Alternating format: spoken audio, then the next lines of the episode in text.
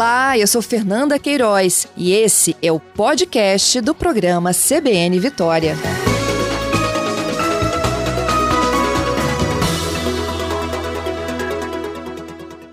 Bom, e agora, como eu prometi, a gente vai explicar passo a passo o que significa essa nova lei dos superendividados. A gente tem uma estimativa aqui que é do IDEC, gente, de que o Brasil tem mais de 60 milhões de pessoas endividadas. Isso é atualmente, tá? Destas, 30 milhões são super endividadas. São aquelas que não conseguem pagar, não estão conseguindo neste momento quitar as suas dívidas. A recuperação econômica destas pessoas, e ó, a maioria, mulheres que chefiam mais de 45% dos lares brasileiros, pode ser impulsionada então pela nessa nova lei do superendividamento. Após quase 10 anos de tramitação no Congresso, a lei foi sancionada no último dia 1 tem vetos do presidente Jair Bolsonaro em pontos significativos que ainda beneficiam os bancos quanto à necessidade de maior regulação em relação a um calo no sapato de todo mundo da área de defesa do consumidor, que é o consignado, né? Mas a gente vai explicar o que muda na prática para você. A participação ao vivo hoje do nosso convidado é o advogado, que é especialista em direito civil, é presidente também da Comissão de Direito do Consumidor da OAB aqui no Espírito Santo, Bruno da Luz. Ei, Bruno, seja bem-vindo, hein? Aqui é o nosso CBN Vitória. Bom dia Bruno, você participou, inclusive, né? A, né, junto à, à, Comissão Federal da Ordem, na, na discussão e na aprovação da lei? Exatamente, Fernanda. Nos últimos anos, é, a batalha da Comissão Federal do OAB basicamente foi a aprovação desse projeto. Inclusive, a vice-presidente da comissão do OAB, a professora Cláudia Lima Marques, ela é idealizadora do projeto, ela que fez os estudos que mandou, é, foram enviados para o Ministério da, da Justiça. É, foi um esforço nacional da OAB, para não só da OAB, o Ministério Público Consumidor, a Propons Brasil, todas as entidades de defesa do consumidor sabiam da importância desse projeto do, é, em razão da gravidade do problema. Como você bem falou, o número de superendividados é altíssimo. É, na cidade de São Paulo já passa de 64% das, da, da, das famílias. Quer dizer, é, então, e, e, um outro mito com relação aos superendividados, que alguns parlamentares tinham a dúvida, e até algumas pessoas tinham a dúvida, é que era uma lei para beneficiar os ricos. E os estudos mostraram justamente o contrário. A maioria dos superendividados ganham até dois salários mínimos. E nesse momento que a gente está vivendo, né, com uma população de mais de 14 milhões procurando emprego, a gente imagina como é que está o poder de pagamento dessas pessoas hoje. Bruno, na prática, é, o que muda em relação ao Código de Defesa do Consumidor, a lei abrange também o Estatuto do Idoso, não é isso? Exatamente. É, modifica para conseguir harmonizar o, o, o Código do Idoso com o Código do Consumidor. Mas o foco da lei realmente é o Código de Defesa do Consumidor. O Código de Defesa do Consumidor ele já trazia, inclusive alguns juristas falavam que a lei não era tão necessária porque, em regras gerais, o Código de Defesa do Consumidor previa essa proteção. Mas na prática, no dia a dia do, do, do judiciário e das práticas, principalmente das instituições financeiras, é, não se conseguia aplicar o Código de Defesa do Consumidor. Então, a lei veio para ficar claro o benefício ao consumidor, deixar claro o direito dele do mínimo existencial. É, esse é o foco da professora Cláudia Lima Marques no, no, no, projeto. O que é o mínimo existencial? É o mínimo que aquela, de, de, de remuneração, de renda que aquela pessoa tem que ter para consumo próprio, para pagar as contas mínimas do dia: água, luz, uhum. alimento do seu filho, seu aluguel. Isso era quanto, Bruno? Isso depende da, da, da família, depende da pessoa. É, então, é, isso vai ficar a critério do magistrado. Existem alguns pontos da lei que são subjetivos e têm que ser subjetivos, que vão ficar a critério do, do, do Poder Judiciário. Mas existem vários outros pontos que são, que são objetivos, que antigamente não eram. A lei prevê, ela, ela tem duas funções, Fernandes: a prevenção e o tratamento. Hoje, o tratamento é o mais importante, em razão do alto número de endividados. Hoje, o consumidor ele consegue o quê? Estando superendividado, ele consegue ir ao Poder Judiciário e falar: olha, não estou conseguindo pagar minhas contas. Esses aqui são meus credores, eu devo 10 para um, 20 para outro, 30 para outro, para 40 para outro, 50 para outro, e eu ganho só 10 por mês. Então, esse consumidor, ele apresenta um plano de pagamento, os, os fornecedores são chamados para uma audiência de conciliação e negociam com esse consumidor esse plano de pagamento. É, é, uma das, das regras importantes. Se fosse meramente optativo, a maioria dos fornecedores nem iria a essa audiência de conciliação. O projeto fala o quê? Se você não for credor, a sua dívida está automaticamente suspensa, você não pode cobrar o consumidor. Se os outros aprovarem um plano de pagamento, você vai ser compulsoriamente obrigado a aceitar esse plano de pagamento e você vai para o final da fila de recebimento. Ou seja, o fornecedor vai ter que sentar na mesa para negociar com o consumidor. Hoje Isso eles é um não vão, Bruno, nas audiências? Muitas vezes não vão, não apresentam propostas, é, mandam. É, a nossa experiência no PROCON, é, que é um órgão aqui do Estado muito efetivo, inclusive, o PROCON do Estado do Espírito Santo, muitas vezes é, mandam apenas um preposto só para cumprir tabela, nem analisam a fundo a situação do, do, do consumidor. É, Isso então, é por realmente... conta de que eles não têm interesse de negociar a dívida ou porque o percentual aí de endividados é pouco diante do que eles têm para receber dos demais? Na, na verdade, é, é, é, uma análise econômica né, que se faz. É, se busca se negativa. Essa pessoa que está negativada, que não, ela, ela praticamente está à margem da sociedade. Então ela faz de tudo, pega dinheiro, dinheiro parentes, é, vende o que tem, o que não tem, muitas vezes acaba tendo, pegando dinheiro com a agiota, que piora a sua situação, para voltar a ter seu nome limpo, para poder conseguir voltar a ter consumo, o consumo mínimo. Né? É, então, para essas instituições, é, fica uma posição muito confortável. Quer dizer, então, não tinha esse interesse, agora tem. E o ponto principal do projeto, que é o quê? É, em caso os fornecedores não aceitem esse plano de pagamento do consumidor, o magistrado ele tem a possibilidade de fazer o magistrado um plano de pagamento compulsório. Ele pega a dívida, o magistrado, ele pode é, fazer um plano de pagamento para o consumidor em até cinco anos, parcelado em até cinco anos, pode dar uma carência inicial de 180 dias. O magistrado tem, pela, pela lei, a oportunidade de tirar todos os juros moratórios, todos os encargos do atraso do pagamento.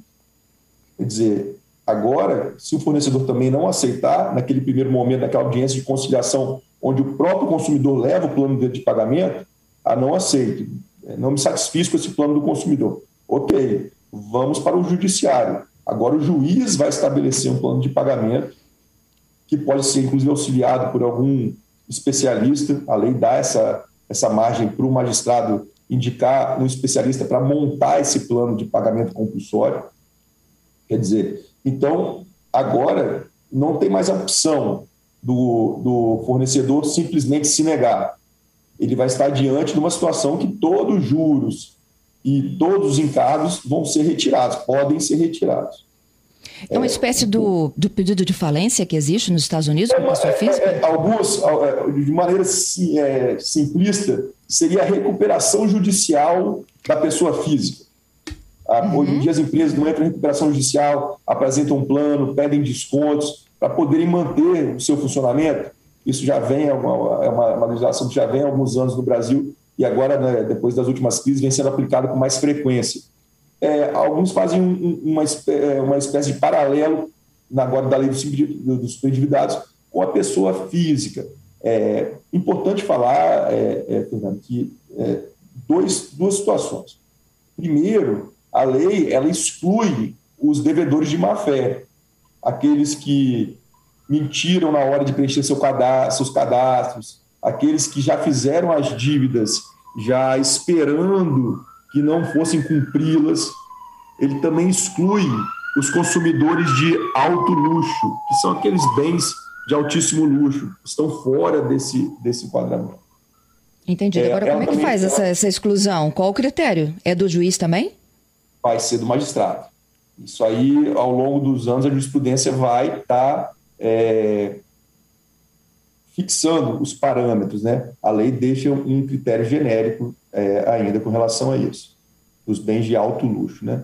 É, o que também a lei exclui são os contratos é, de financiamento imobiliário, os contratos de crédito rural e os que tenham garantia real. Então, são as três dívidas que a, a lei exclui. É, pra, também muitos falam isso isso vai gerar um calote generalizado. Isso também não é verdade. Por quê? Porque a lei garante que o fornecedor receba integralmente o valor que ele emprestou, que ele vendeu.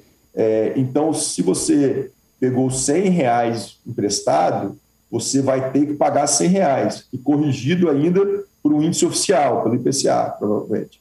Quer dizer, então, o principal corrigido vai ser devolvido ao fornecedor.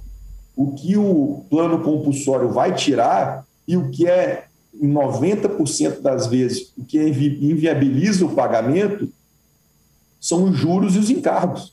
Uhum. É, principalmente, como você falou, é, são idosos, são pessoas de, de escolaridade mais baixa, que são ludibriados, na maioria das vezes, pela, na, na hora da concessão desse empréstimo, não sabem a taxa de juros efetiva, não sabem o que estão pagando, muitas vezes. É, isso são os, os, os empréstimos feitos de forma lícita, mas que se omitem informações do consumidor. Nós temos inúmeros casos de que os empréstimos são feitos de, formas, de forma ilícita. É, só esse ano, é, o PROCON do Espírito Santo recebeu mais de mil denúncias de empréstimos não requisitados. Uhum. O aposentado, o dinheiro cai na conta dele e ele não sabe nem de onde veio. E ele que tem que ficar brigando para devolver, porque senão todo mês vem aquela parcela com aqueles juros abusivos em cima dele. Exatamente. Então, quer dizer, a lei, a lei é muito importante para resguardar, resguardar essas pessoas que são extremamente vulneráveis. É, e tem aqueles empréstimos contratados por telefone, né, Bruno? Que a pessoa assim Sim. mal se informa, no mês seguinte já está sendo descontada da folha dela ou da aposentadoria Exato. dela. Exatamente. É, é, é, é a questão do, do, dos empréstimos e dos consignados é o foco da, da lei, porque os estudos mostram que a grande maioria dos problemas dos sobreendividados decorre de cartões de crédito e de consignados. Então, isso, uhum. se eu não me engano, o percentual chegava a 78% do, dos superendividados eram causados por cartões de crédito e consignados. Então, sem dúvida alguma, é, esse tem que ser o foco realmente da lei. Entendido. Bruno, se a gente pudesse dar um exemplo aqui prático né, para os nossos ouvintes sobre endividamento. Ó, é, eu contraio uma dívida na, na, na, compra de um produto, enfim, parcelado no crédito, numa super loja aí. E aí essa parcela já não cabe mais na minha condição financeira, porque eu também tive milhões de problemas aí durante a pandemia. Né? O primeiro passo desse consumidor, até a gente chegar à lei do super endividado, é tentar negociar na loja, não é isso? Perfeito. Tá. Depois, não conseguindo negociar na loja, provavelmente ele já vai entrar para a lista da Serasa, quando ele começa a ficar muito inadimplente. Ele, é, ele começa a receber aquelas notificações, as ligações, os e-mails e vai para o Serasa é, num, num, segundo momento. É, ok. Aí ele já tem, inclusive. Pois não, pode falar. Depois de negociar na loja, esse é como você falou, sempre tente negociar diretamente com o fornecedor. É interessante levar alguém da família que tem um pouco de conhecimento de taxa de juros, de parcela, porque também nessa negociação com fornecedor também você chega lá devendo 10, eles reparcelam para você, mas colocando juros muito alto. Então, essa negociação diretamente com o fornecedor pode te levar é, mais rápido ao superendividamento. Então, a gente tem que tomar cuidado, tem que ser alguém que tenha um conhecimento mínimo de financeiro, de juros, taxas, encargos, para o consumidor também não se complicar ainda mais. O que nós recomendamos é a busca do PROCON. É, o Espírito Santo é um estado que tem um PROCON estadual muito ativo, e, além disso, é um estado que tem quase todas as suas cidades PROCONs municipais, que também podem estar auxiliando. É, hoje em dia temos a, uma ferramenta online muito interessante, que é o consumidor.gov. É uma ferramenta que tem um alto índice de resolutividade. Então, esses são os caminhos iniciais que o fornecedor tem que tomar. É, é, negociar diretamente com o fornecedor, é, tomando cuidado com percentuais de juros e encargos, e depois, caso não consiga resolver, busque o PROCON de sua cidade ou o PROCON estadual e também a plataforma consumidor.gov, que também tem um bom índice de, de resolutividade de conflitos. Isso aí. Então, olha, depois que a gente esgota todas as possibilidades de entendimento, né, é que a gente, não conseguindo aí resolver o problema, é que procura a justiça. Perfeito. É, no PROCON você fez aquela audiência de conciliação, o PROCON tentou te ajudar, o PROCON inclusive ajuda nesse cálculo de juros, de encargos, é, mas o, o, PROCON ele não é um órgão que, é, de resolução de demandas individuais. Ele até consegue se lá for feita uma composição, um acordo. Mas se o fornecedor não quiser fazer uma composição com você, o PROCON não tem a capacidade de mandar fornecedor X é, tire esses juros, é, tire esses encargos, devolva o dinheiro que foi ilegalmente descontado na conta. Não, o PROCON pode até multar aquele fornecedor, é, mas em razão da coletividade. Se você quiser resolver o seu problema de forma individual, você vai ter que buscar o Poder Judiciário. Ok. E aí, quando a gente explicou lá no início, né, desse mínimo existencial, é o magistrado quem vai dar uma olhada na sua condição financeira e determinar ali qual o percentual máximo do seu endividamento. Exatamente. Primeiro, ele, ele vai ver se você se encaixa na lei. Se você não praticou nenhum ato de má-fé, de fraude, é, vai ter que fazer aquela análise se foi algum tipo de produto de alto luxo é, e alto valor. Não precisa só. Uhum. Tem que ser alto luxo e, e de alto valor somados. Né? E é, você estando né, dentro da, da lei, ele vai, você, o consumidor vai levar, listar as dívidas dele, vai mostrar os custos de vida dele, vai colocar também a capacidade financeira dele e apresentar esse plano de pagamento.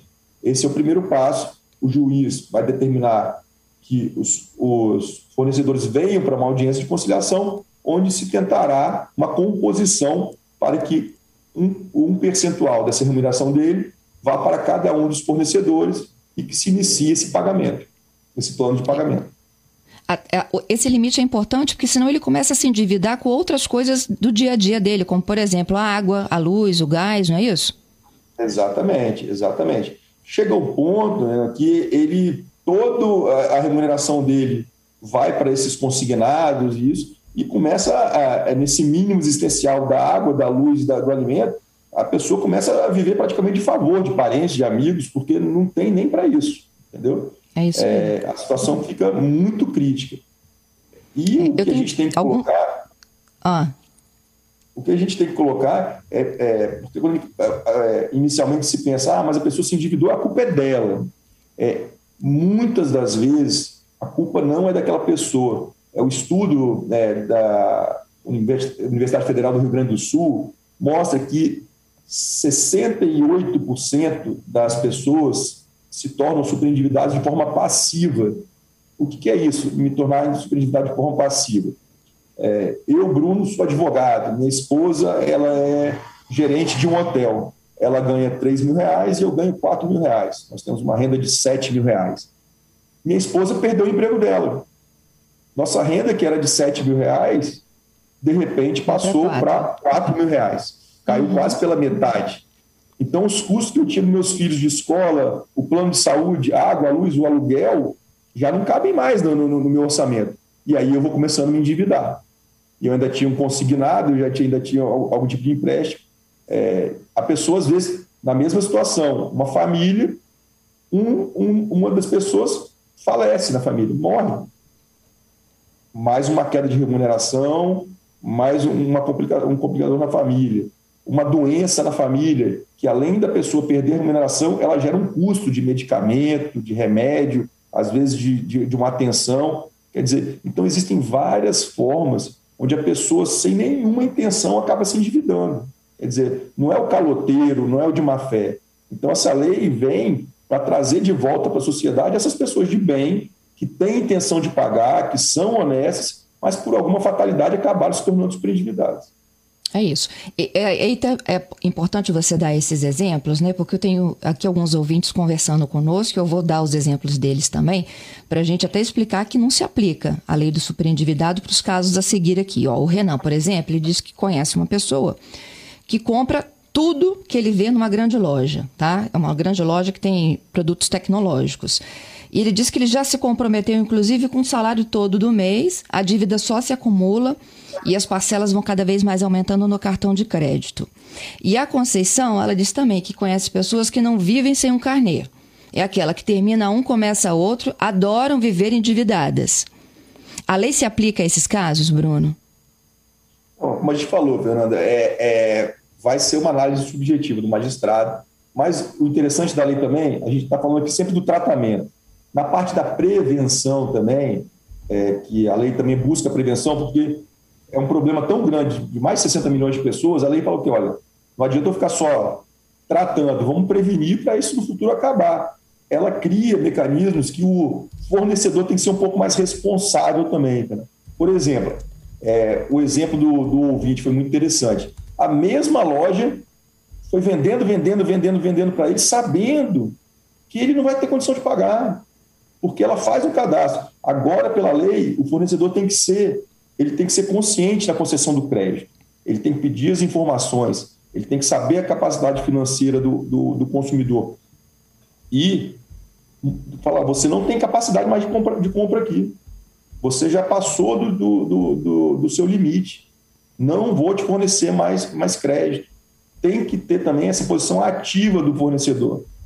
Óbvio que o consumidor tem que estar de boa fé, ele pode vir a ser excluído por fraude ou má-fé, a lei é clara sobre, sobre isso. Se ele mentir no momento desse, desse cadastro, ele também está excluído. Mas se ele colocou tudo bonitinho, e nesse caso do, do ouvinte foi muito interessante, porque como é na mesma loja, ela sabe o nível de endividamento dele e continua concedendo crédito. Quer dizer, existe uma culpa, no mínimo, concorrente entre o consumidor e o fornecedor, nesse caso do ouvinte. É isso. Tem mais um caso aqui, tá? É de uma outra ouvinte nossa. Ela diz o seguinte: com a pandemia eu fiquei falida. Sou autônoma. Vendi praticamente tudo que eu tinha dentro da minha casa, só que a pandemia continua. Não consigo restabelecer a minha condição. Tento negociar meu cartão com o banco, só que os juros são muito altos e o desconto é baixíssimo. Ela se aplica, então? Ela se aplica perfeitamente a lei. A lei é feita para ela. É exatamente o caso dela ela vai procurar o PROCON, se não resolver no PROCON, ela vai procurar o Poder Judiciário, ela vai apresentar a capacidade de pagamento dela para o cartão de crédito dela, o cartão de crédito pode optar por negar esse plano de pagamento que ela vai oferecer, então ela vai para o magistrado. O juiz vai pegar o valor da dívida dela, a capacidade de pagamento dela, e ele vai bolar um plano de pagamento para ela pagar isso em cinco anos. E provavelmente, essa, se ela estiver ouvindo a gente ainda, pergunta, a gente tinha que perguntar para ela quanto que era a dívida inicial dela e quanto que está hoje. Provavelmente no início da pandemia, se ela tinha uma dívida de 500 reais, hoje deve estar mais de 5 mil reais. É, então, o juiz pode retroagir essa, essa, esse valor, tirando todos esses juros e encargos, voltando para 500 reais. E dividir esses 500 reais em cinco anos ainda. E dando a ela um, um fôlego de até seis meses para pagar a primeira parcela. Quer dizer, é uma chance muito grande dela conseguir se restabelecer e quitar integralmente essa dívida e se ver livre dela e voltar para a vida normal dela. É isso. Bruno, a gente já já vai seguir aqui para o repórter CBN, mas eu ainda tenho duas outras perguntinhas para a gente encerrar. Aquilo que o governo federal vetou, né? É, é em relação à propaganda do consignado? Olha, é, é, tecnicamente, o veto não foi errado, porque podem existir sim ofertas de taxa zero, de juros mínimos, etc. É, Segura para mim então. Como, Segura aí, segura. Oi?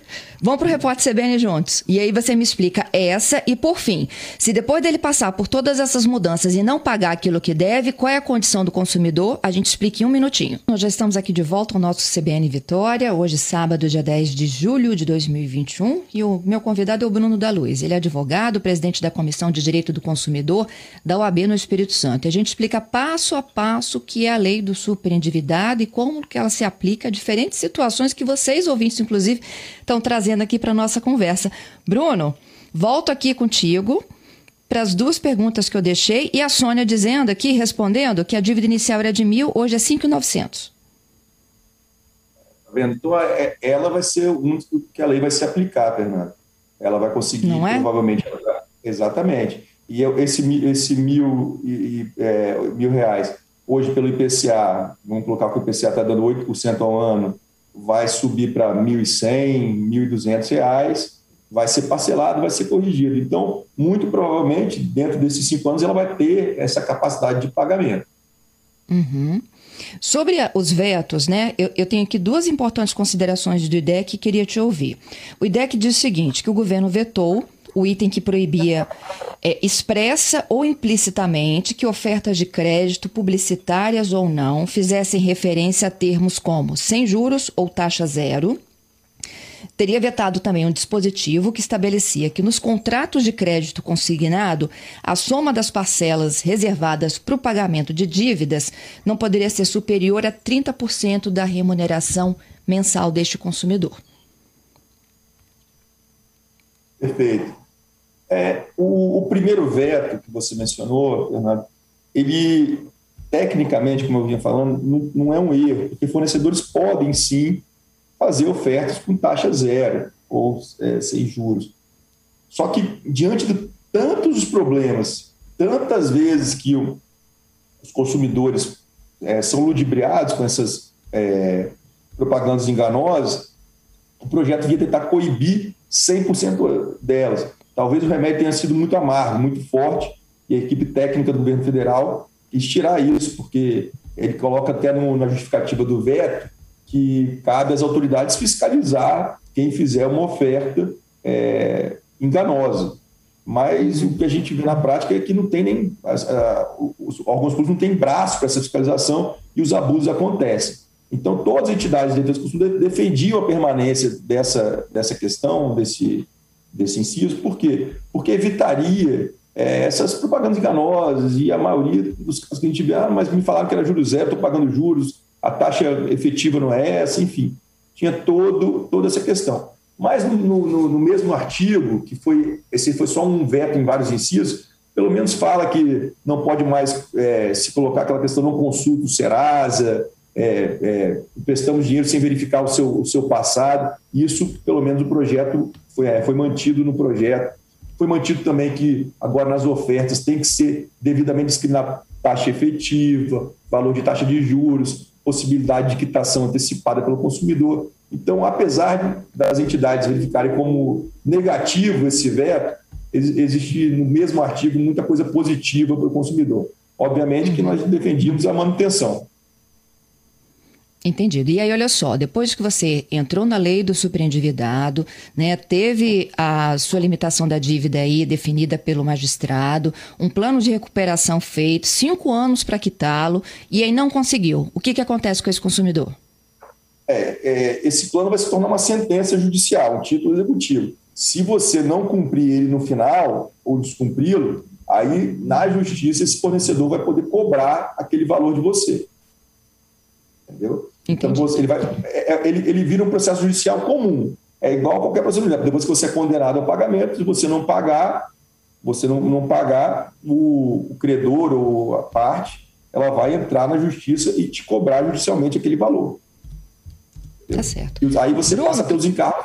Aí você passa os encargos, encargos. do judiciário, que são. Hoje em dia tem até é, uma, uma dúvida se é o, INP, o IPCA mais, um, mais 1%, ou se é a Selic. O Espírito Santo, o Tribunal do Espírito Santo, nas dívidas cíveis, tem colocado a, a correção pela Selic.